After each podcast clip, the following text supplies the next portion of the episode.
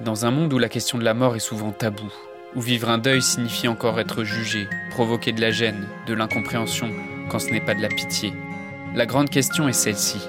Comment des orphelins comme nous, qui avons vécu très tôt la mort d'un parent, qui ne voulons pas porter ce poids sur nos épaules toute notre vie, ni qu'il impacte nos relations actuelles, comment nous pouvons y donner un sens nouveau, construire des relations plus profondes, et surtout, comment nous reprenons le pouvoir sur nos vies? Mon nom est Johan et bienvenue chez les orphelins résilients.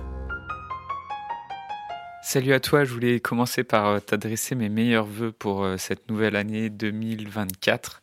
Euh, et je sais que pour, pour certains d'entre vous qui écoutent le podcast, cette nouvelle année, c'est aussi une année où malheureusement, si vous venez de perdre un parent, c'est peut-être la première année que vous fêtez sans, sans votre père ou sans votre mère. Donc je sais que cette nouvelle année, ça peut être un moment difficile. Et si ça fait plusieurs années que vous avez perdu euh, votre père ou votre mère, c'est peut-être aussi simplement une année de plus que vous vivrez pas avec votre père ou avec votre mère.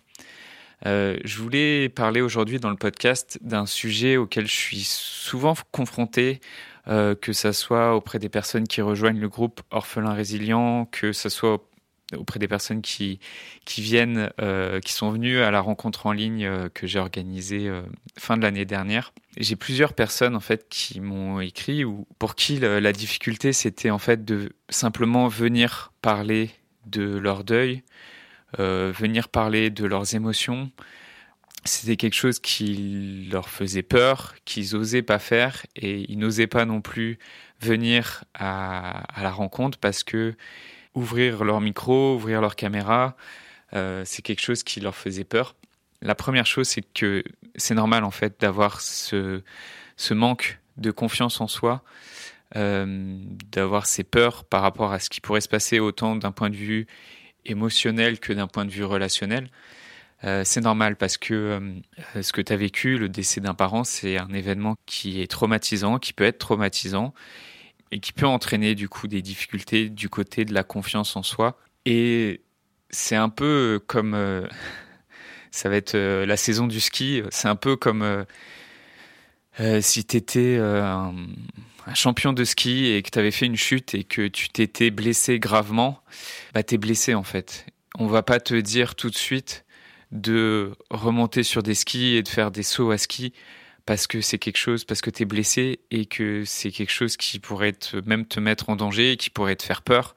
Et c'est normal que ça te fasse peur. Mais pour autant, ça ne veut pas dire qu'il n'y a rien à faire par rapport à, cette, à ce manque de confiance en soi. Pour continuer avec l'analogie sur le ski, bah, une personne qui vient de se, se blesser à ski, qui a, qui a pas envie de reprendre, bah, elle va devoir faire de la rééducation. Pour la confiance en soi, bah, c'est pareil. En fait, il y a, il y a plein de façons pour euh, regagner de la confiance en soi, que ce soit d'un point de vue psychologique, de pouvoir mettre ton attention sur les succès antérieurs que tu as pu avoir. Euh, ça peut être aussi de bah, simplement en, voyant le, parcours d'autres personnes qui ont vécu les mêmes épreuves que toi. Et c'est pour ça que je fais ce podcast. C'est aussi pour te, bah, pour te partager mon parcours, pour te partager le parcours de d'autres clients, d'autres clientes que j'ai accompagnés, euh, d'autres orphelins et orphelines qui sont connus euh, et qui ont réussi aussi à, transformer cette épreuve. Pour reconstruire cette confiance en soi, c'est possible aussi bah, simplement de, si euh, l'épreuve te semble trop difficile, de, de venir en parler euh, en visio avec moi ou de venir à une rencontre, bah, la, solution, ça peut être des fois de faire des petits pas. Ça va être par exemple à commencer par en parler à l'écrit sur Instagram, sur Messenger, euh, puis de messages écrits en messages écrits, faire des messages vocaux, puis de messages vocaux, on, on prend un appel, puis d'un appel, euh, ensuite, on, on, met la caméra, etc.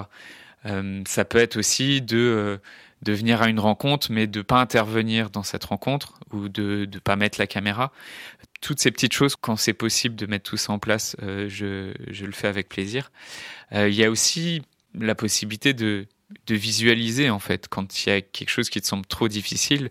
Euh, une des solutions, c'est d'utiliser la visualisation. C'est quelque chose pour les personnes qui que j'accompagne, euh, pour les personnes qui sont venues aussi aux rencontres que j'ai organisées. Euh, je pense que tu as dû le voir, c'est la visualisation, c'est quelque chose que j'utilise beaucoup.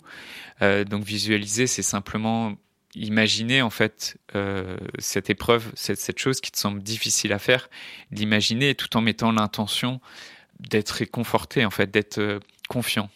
Si je me rends compte que la visualisation, c'est quelque chose qui n'est pas forcément facile à, à expliquer, c'est plutôt quelque chose qui s'agit de de vivre. Donc si c'est quelque chose que tu aimerais essayer, bah, ça me fera plaisir de justement qu'on prenne un moment ensemble pour en parler, euh, pour parler de ton deuil. Donc simplement si tu si si as envie de prendre un thé avec moi, qu'on prenne 15 minutes ensemble, que tu écoutes ce podcast et que bah, on n'a pas déjà eu l'occasion de se rencontrer, euh, je te propose simplement de, de prendre un rendez-vous avec moi, qu'on prenne 15 minutes au téléphone ou en visio pour euh, réserver ce rendez-vous, le, lien c'est orphelin au pluriel.fr slash rencontre.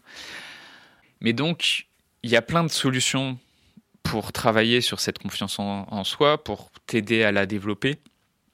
Mais simplement, il y a une chose que je voudrais t'aider à comprendre, c'est que même toutes ces choses que je peux t'aider à mettre en place, à la fin, c'est à toi de faire le saut. À la fin, c'est à toi c'est à toi de décider d'avoir envie de le faire et c'est à toi de faire le saut.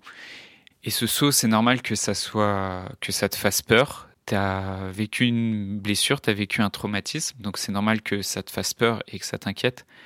Euh, et en même temps, personne peut le faire à ta place, ce saut.